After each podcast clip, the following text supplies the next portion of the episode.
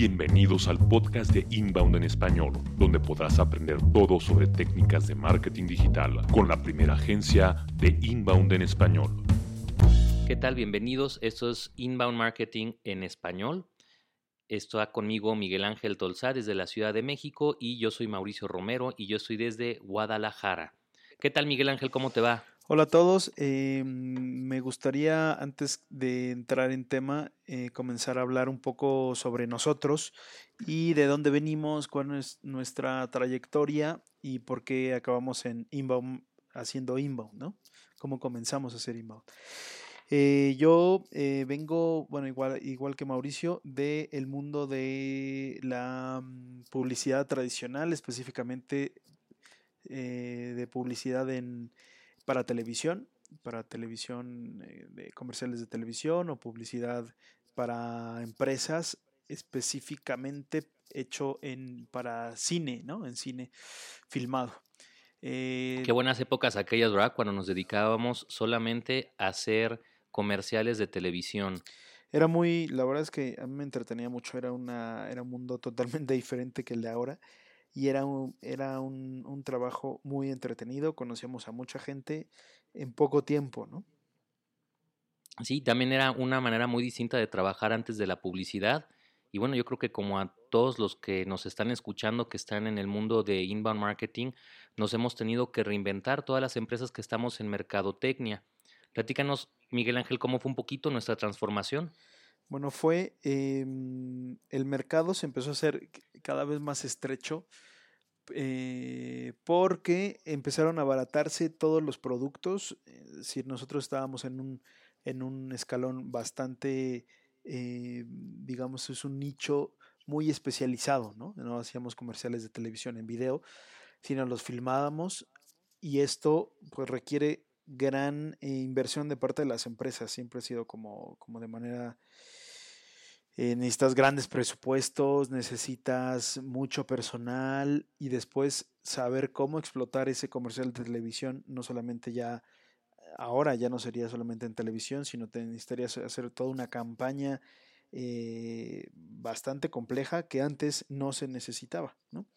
Aparte, los medios en México, conforme se dieron, eh, fueron oligopolios que realmente controlaban completamente los precios y hacer mercadotecnia antes era muy, muy costoso. Pero creo que las épocas están muy interesantes. Creo que es la primera vez que podemos empezar a hacer marketing, eh, ¿cómo podemos decirlo? Marketing de David y Goliat, podríamos decirlo así, en donde una empresa pequeñita puede competir contra empresas grandes. Y eso se puede hacer precisamente con inbound marketing antes la única manera de poder competir con esas empresas era que tuvieras mucho, mucho dinero. Sí, por ejemplo, si tomáramos el ejemplo de una refresquera y competir contra Sprite o Coca-Cola, pues en esos tiempos era casi imposible, ¿no?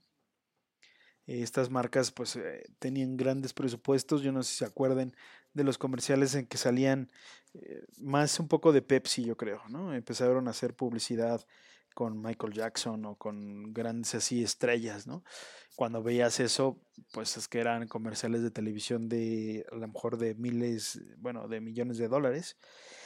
O pues igual cualquier comercial de televisión aquí por lo menos no bajaba de, de un millón de pesos, ¿no? Eh, no bajaba de un millón de pesos el producir el puro comercial, más aparte se dejaban pedir alrededor de 800 mil pesos para que estuvieran en, en, alguna programación premium, en alguno de los noticieros de la noche o en algún eh, programa deportivo, el clásico Chivas Américas o ese tipo de, de, eventos deportivos.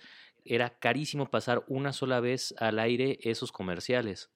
Y no, no tenía efectividad si realmente pasabas una vez al aire. Bueno, tal vez si lo pasabas y que y eso sigue pasando, ¿no? Por ejemplo, en los comerciales de del Super Bowl, pues es una cosa, sale una vez el comercial y no se vuelve a transmitir, ¿no? Aunque ahora, bueno, ya hay formas de volverlo a ver, pero en ese tiempo, hablando de los 80s, 90s, pues volver a ver un comercial era súper difícil.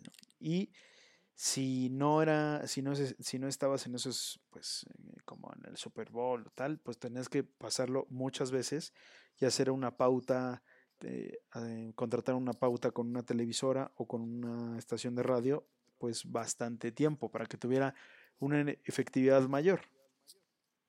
Oye, y sin embargo, la tendencia que vemos con nuestros clientes es que quieren seguir haciendo ese tipo de mercadotecnia.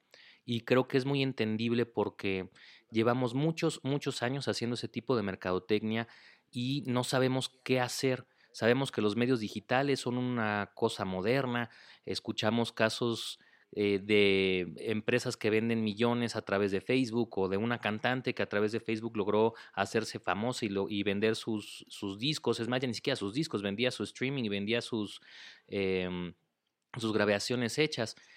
¿Por qué crees que también le cueste mucho trabajo a las empresas de ahora cambiar la mentalidad?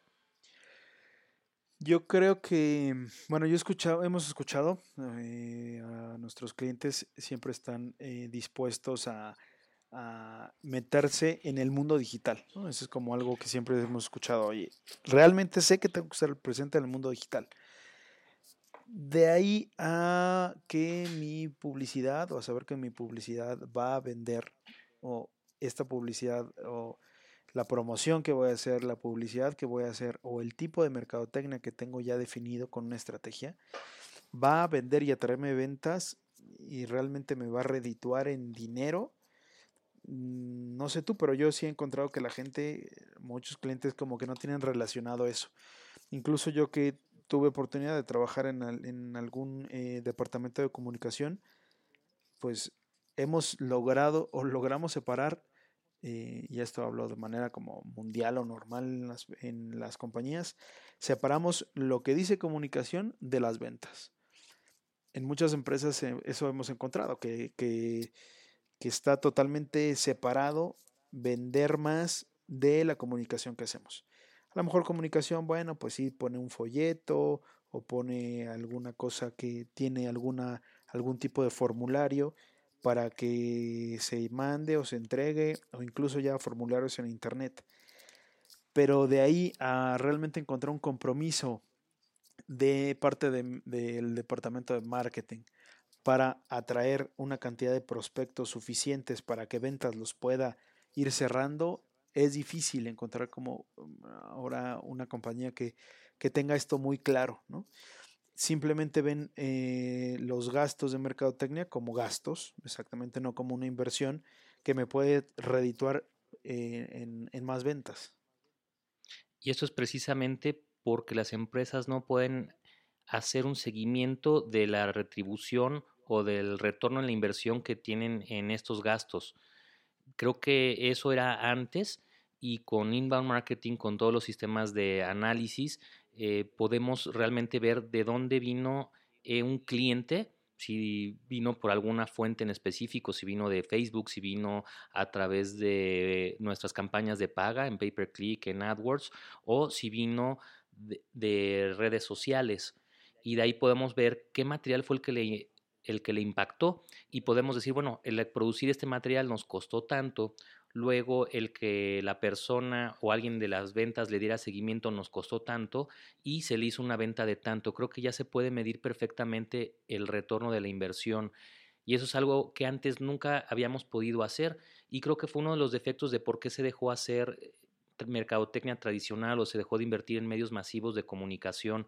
Uno, por los altos costos y dos, porque gastabas mucho y no sabías realmente cuánta gente había traído siempre habíamos hablado de impactos, ¿no? Y creo que era un, un, métrico muy malo el de impactos, ¿no? Por ejemplo, en un, espectacular.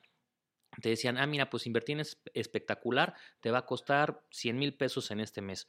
Oye, lo lógico que pregunta alguien, ¿cuánta gente lo va a ver? Ah, pues mira, es muy sencillo, por esta avenida pasan 600 coches al mes.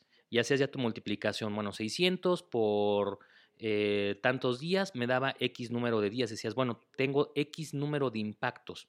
Pero venía un problema muy importante que tienen todos los medios de comunicación tradicional. Es cuánta gente realmente volteó a ver ese espectacular. Entonces se empieza a reducir. Después, cuánta gente realmente es... Va a ser su cliente, ¿no? Va a ser su cliente. Lo que decíamos, ¿no? Eh, yo puedo pasar por una avenida y puedo ver un anuncio de toallas femeninas y yo jamás voy a ser cliente de las toallas femeninas. Entonces, bueno, uno, que realmente sea un cliente el que está viendo el anuncio. Y dos, que tenga la necesidad en ese momento realmente de ese producto. Si no tengo yo la necesidad de ese producto, pues no, no me va a llamar la atención ese anuncio. El contexto. Y tres, sí, bueno, me puede llamar la atención y, y creo que muchos años lo único que teníamos era el medir que llamara la atención y el número de impactos, ¿no? La parte esa de llamar la atención, todas las agencias de publicidad antes eh, hacían sus propios concursos y entre ellos concursaban y ganaba en teoría el comercial más chistoso o el que llamaba más la atención o el que tenía más recordación, pero realmente era lo único que podíamos medir, no podíamos medir la efectividad de absolutamente nada.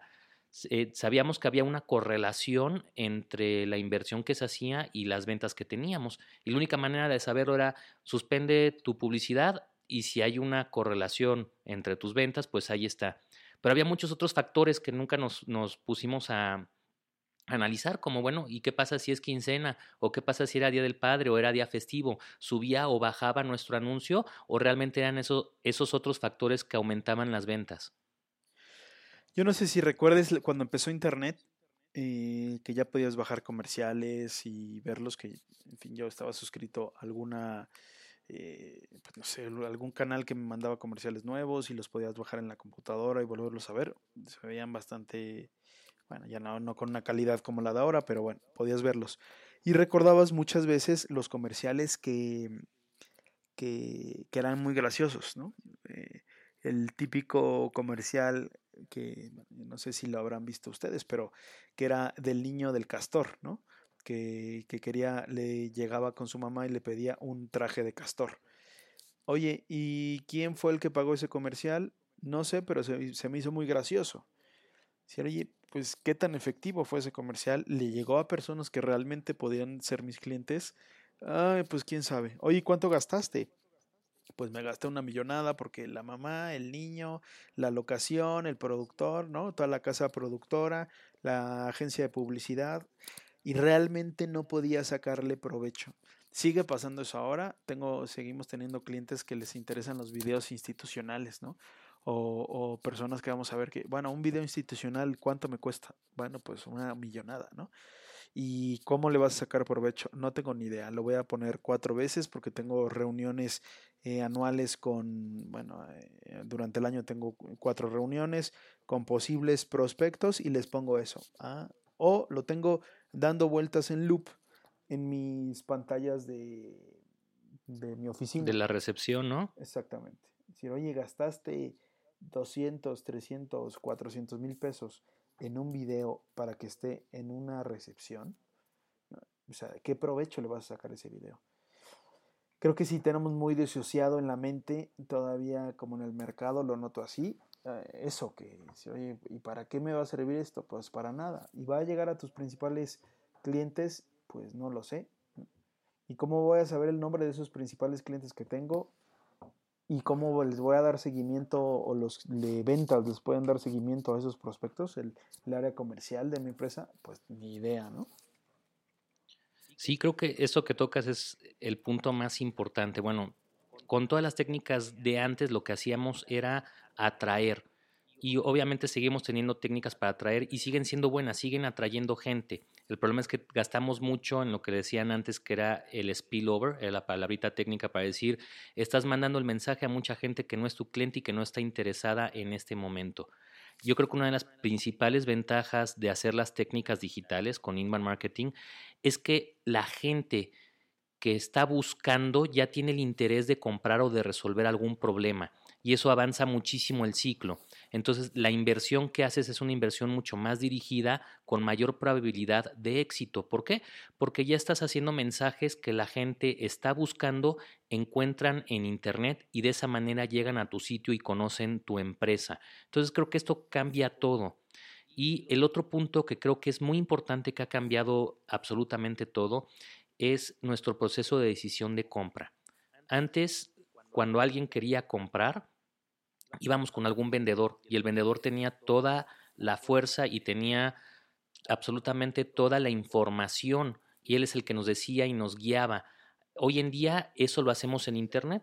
Entonces el Internet viene a, cubrir las dos partes, la parte de atraer con gente que ya está buscando, nada más hay que poner los sitios web con las técnicas de SEO, o para los que no sepan, Search Engine Optimization, que es cómo un motor de búsqueda sabe qué contiene tu sitio y si sabe qué contenido contiene tu sitio y alguien está buscando algo relacionado con ese tema, bueno, pues te salen resultados ese tema y de esa manera llegamos a ese sitio. Bueno, estas palabritas como de SEO o como dicen los españoles de SEO, eh, bueno, y los motores de búsqueda, los motores de búsqueda también hay personas que dicen, bueno, ¿qué es eso? Bueno, simplemente es un Google, ¿no? O un Yahoo o un Bing. Dicen que en México, eh, según algunas estadísticas de internet y tal, que casi el 78% más o menos de las personas, un poco menos, utiliza Google. Bueno, yo me he encontrado que muchas personas casi el 90% o 99% de las personas que conozco no utilizan otro motor de búsqueda, ¿no? Para todos, para ellos es Yahoo, perdón, Yahoo no existe, o Bing menos, no lo han escuchado. Pero bueno, ya que todo el mundo recurrimos a buscar cosas en Google, ¿no? Algunos amigos míos le dicen que es Doctor Google, ¿no? Porque ahí buscan incluso medicinas o, pues, en fin, o sea, tú consultas todo en Google. Bueno, muchas personas, ¿no? Todavía yo, yo soy uno de ellos, ¿no? ¿Dónde puedo encontrar los mejores restaurantes? De no sé qué, dime comentarios sobre sobre tal eh, servicio, sobre tal eh, restaurante, sobre tal hotel, sobre tal, no sé, sobre tal producto, ¿no? ¿Me va a servir para mí o no? Eso, eso tenemos ahora, ¿no? Que las redes sociales se han convertido en una poderosa también herramienta de compartir experiencias. Y creo que lo importante ahora en los productos es eso, es decir, bueno, dime, ok, no me importa lo que diga la marca tal cual del sitio, sino qué dicen otras personas sobre tu servicio o sobre tu producto. ¿no? E, esa es una manera de educar y de prospectar. Otra manera también de educar y de prospectar es también tú mismo educándolo sobre, sobre tu propio producto, sobre los beneficios que puede tener tu propio, bueno, en fin, tu producto, ¿no? Tu producto o servicio. Pues bueno, eso es lo que nos hemos encontrado, ¿no? Que las, que las personas dicen, dicen, bueno, sí necesito un sitio web, ¿no? Es decir, una página de internet. Eso es lo que necesito ahora. Necesito un rediseño. Oye, ¿no te das cuenta que el sitio web es muchísimo más que un rediseño? O, eh, por desgracia, eso se lo hemos escuchado muchas veces, eh, bueno, ahí vienen los chavos de redes sociales. No, caray, ¿no? Inbound marketing es mucho más que redes sociales es, bueno, pues parte de las redes sociales de la estrategia, pero es muchísimo más, ¿no? Es una forma como muy inteligente de, de invertir en tu, de invertir y ser más efectivo, e invertir también menos y tener mejores resultados. ¿no? y aparte, llenar un, llenar un sitio con toda la información que decías. ¿Qué es lo que busca la gente? La gente busca soluciones. Si tu empresa da la solución a algo, y, eso lo están buscando en Internet, tu sitio web es el encargado de trabajar por ti y hacer llegar esa información. Pero no poca información, no es un brochure en línea. Tenemos que llenar sitios web muy grandes donde resolvamos todas las dudas que los clientes tienen. Y es como la manera como la gente se comienza, es la manera como la gente se comienza a involucrar con nuestra marca. Antes nos involucrábamos con jingles y con campañas bonitas y con estilos de vida que veíamos que modelos hacían. Hoy ya no nos importa nada de eso. Hoy lo que nos importa es involucrarnos con la solución. Somos compradores mucho más inteligentes que queremos hacer rendir mucho más nuestro dinero. No como antes que decíamos, bueno, pues esta marca me gusta, me latió, pues vamos a probarla. Hoy en día, aunque nos guste una marca, investigamos muchísimo. Eh, siempre a mí me gusta mucho el ejemplo que ponemos de, del iPhone. ¿Qué pasó cuando salió el primer iPhone? ¿Te acuerdas de esas colas enormes que había, Mike? Sí, sí. Estuviste tú en España, ¿no? En esa época, ¿no? Me platicaste que era impresionante las colas que había en Madrid. ¿Te fuiste? En Madrid, eh, bueno, creo. Bueno, yo creo que lo más fuerte siempre ha sido Estados Unidos, ¿no? en Estados Unidos son así como que de irse a acampar cuatro días antes para tener ahí un iPhone, ¿no? Eh, y bueno, yo con el ejemplo que, este ejemplo del iPhone, a lo que vas es que, bueno, ya salió el último iPhone y, y no hubo, ¿no? no hubo esas colas locas, inclusive había muchísimos posts en internet comentarios de gente de que el iPhone es una porquería, se le rompe la pantalla, si te le pones en el bolsillo y te sientas se dobla, el sistema operativo de Android es mucho mejor. Fíjense cómo en ocho años, del primer iPhone al iPhone 6, cambió drásticamente la manera en cómo nos relacionamos con las marcas y realmente ya no nos relacionamos tanto con las marcas como antes, nos estamos relacionando con los beneficios y cómo un producto me puede solucionar algo. De ahí que si esa información está en Internet y nosotros solucionamos de alguna manera buena eso que hace nuestra empresa, tenemos una gran oportunidad de competir contra los grandes. ¿Cómo? Pues con mucha inteligencia, con una muy buena estrategia, en vez de con billete, porque antes se hacía solamente con billete. De hecho, tenemos todavía muchos clientes que tienen billete y quieren seguir gastando en ese tipo de cosas a la antigua. Y bueno, pues les decimos es que no, no va por ahí. Tenemos que captar a la gente. Tú te puedes gastar bueno, nos ha pasado, seguimos haciendo espectaculares para algunos clientes, les seguimos rentando espacios eh, públicos en, estos espectaculares, se están gastando 100 mil pesos al mes y les decimos, bueno, ¿por qué no pruebas y cada llamada que entre a tu oficina de clientes nuevos o prospectos nuevos, pregúntales cómo te enteraste con de nosotros? Y la, la parte fuerte es que la mayoría de las veces es, pues miren, nada más por el espectacular nos dijo una sola persona en el mes y, se y la siguiente pregunta es, ¿le vendiste? No, nada más habló para preguntar. Y bueno, un poco, un poco también sobre la idea de em, que estabas, es decir, cómo, cómo nos relacionamos con las marcas, cómo les llegamos. Todavía es un poco eh, difícil, no sé, en, tu, en, nuestra experiencia, con, las, con, con, los clientes decir, bueno, pues yo quiero este sitio web, bueno, que describe, ¿no? En qué le puedes ayudar a las personas.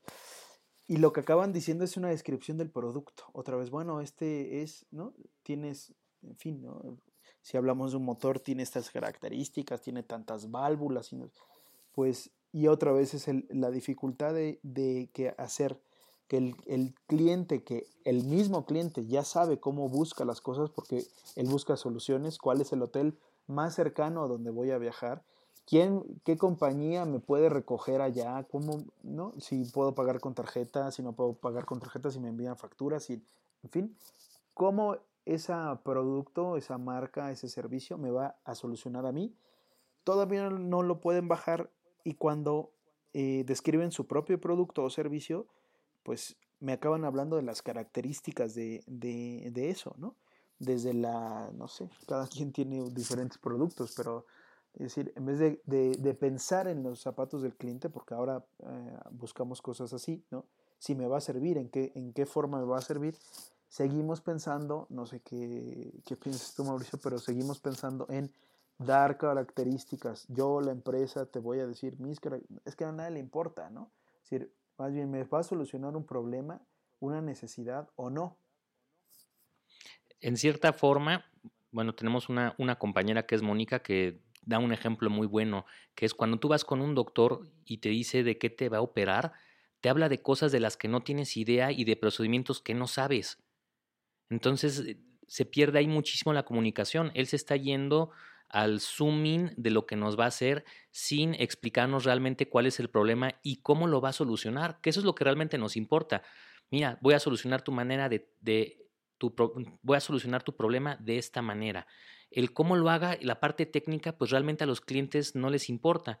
Y lo chistoso que dices tú es que casi todos los clientes cuando quieren describir qué es lo que hace su empresa, lo primero que hacen es se ponen a describir sus productos, como dices. Me dicen las características del producto, más no los beneficios y los problemas que me soluciona. Y creo que ese es el primer punto del discurso que tiene que tener cualquier empresa. Yo ayudo a los clientes o a las personas que tienen este problema y yo lo soluciono de tal manera. Ya cuando un cliente tiene mucho más interés y quiere indagar, ya podemos darle un zoom de cómo lo hacemos paso por paso y específico.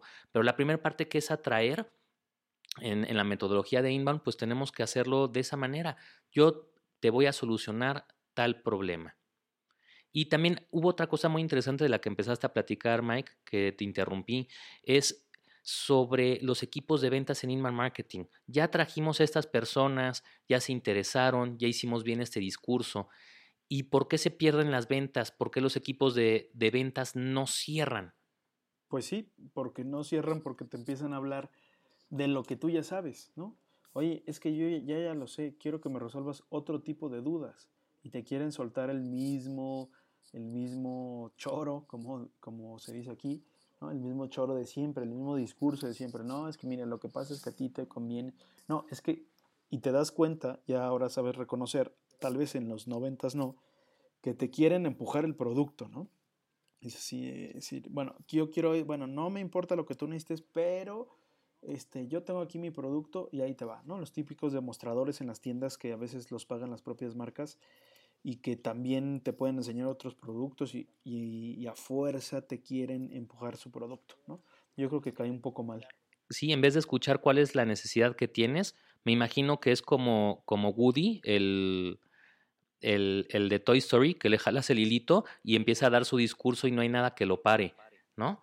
Este, da su grabación. Inclusive esto es muy chistoso, a mí me ha pasado cuando las compañías telefónicas que siguen haciendo técnicas de, de, llamadas en frío, que te contestan y una vez que comienzan no las puedes parar, continúan con su discurso que tienen escrito como minuto y medio, y después señorita, no, gracias, no me interesa, pero espéreme tantito, déjame le termino de decir, y se vuelven a arrancar y te echan otro minuto y medio ahí. Sí, de hecho a mí me acaba de pasar ahora que querían que me cambiara de compañía telefónica y ni siquiera sabían que yo, ¿no? Primero no estaba buscando cambiarme de compañía telefónica y aunque me hicieron una muy buena oferta, no me puedo cambiar de compañía telefónica porque firmé el contrato por un año, ¿no? Entonces, bueno, ya desde ahí, es decir, estás pagándole a una persona que invierta su tiempo en, en personas que no les interesa, que no estaban buscando tu producto y que a lo mejor, aunque les pueda interesar, hoy ahora no es el tiempo. Si me hubieran hablado en el momento en que yo estoy a punto de renovar me estoy pensando si renovar o no mi contrato con esa, con, esa compañía, pues a lo mejor en ese momento sí me hubiera venido bien la llamada y hubiera podido pensar, pero de hoy a hoy ahora, de aquí a un año, no puedo hacer otra cosa, ¿no? Bueno, muy distinto si tuvieran captado y tú estuvieras buscando eso en internet y hubiera información, cómo cambiarse de compañía telefónica y los planes que tienen. Hubiera sido muy, muy distinto eso. Entonces ya te hubieran captado de una manera distinta. Pero sí, creo que todos los problemas que tenemos son porque los equipos de mercadotecnia y los equipos de venta siempre han estado disociados. Cada quien está en su esquina, en su departamento y nunca ha habido un trabajo en conjunto. Y creo que es el momento correcto de cambiar. ¿Por qué? Porque los vendedores tenían todo el conocimiento del producto y son los que le resuelven las dudas de persona a persona a los clientes. Y la función de mercadotecnia ahora en un sitio de Internet es precisamente hacer eso, hacer la función que antes los vendedores hacían en cierta forma, porque estamos investigando. Ya no nos involucramos como antes, ya no queremos desde el inicio ir con un vendedor, queremos hacer nuestra propia investigación y ya que estamos convencidos podemos evaluar a una empresa y podemos evaluar a otra, pero ¿cómo lo hacemos con toda la información que antes nos daba el vendedor? Entonces, si Mercadotecnia no apoya a su sitio web con todas las dudas que realmente tienen los clientes y esas dudas realmente las tenían ventas, pues no va a funcionar la metodología. Y dos, aunque Mercadotecnia haga muy buenas eh, campañas para atraer a nuevos clientes e interesarlos, si ventas no le da un seguimiento puntual a cada una de estas personas que entran al sitio web, si ni siquiera sabemos quién es, que es la, segunda parte de la de, del inbound marketing, el convertir. Si no sabemos quién es y no sabemos cuál es su necesidad, pues no podemos mandarle más información. Entonces creo que por, es lo principal por lo que no están atinando y anotando las ventas las empresas. Y también, como no saben el retorno a la inversión, nos hemos llegado a paralizar en ya no quiero invertir en marketing porque no sé si realmente me va a redituar y también los equipos de venta pues estoy cambiando y cambiando y rotando personal porque ya no sé qué hacer con ellos porque no venden, por ahí tenemos algún otro que vendedor que sí funciona, pero la gran mayoría no sabemos ni qué hacer y están rote y rote y sobre todo que casi todos los sueldos de las gentes de ventas están por retribución variable, prácticamente están por comisión, entonces si ellos no venden, pues ¿qué es lo que va a hacer la persona? Si no gano dinero en esta empresa me voy a la que sigue. Y realmente el problema es de la empresa, de que no estamos haciendo planes en conjunto de los dos equipos. Muy bien, muy bien. Pues tenemos más, mucho más de qué hablar. Eh, tenemos muchos temas que tocar. Seguiremos con nuestras, nuestro podcast. Esperamos que les haya gustado, interesado. Pues si tienen cualquier duda, de cómo hacer una estrategia digital, pues por favor pónganla, eh, mándenos un correo. Mi correo es mr.databranding.net. Y el mío es mat, el mat.databranding.net. Pero bueno, esperemos, esperemos eh, que haya sido interesante para ustedes.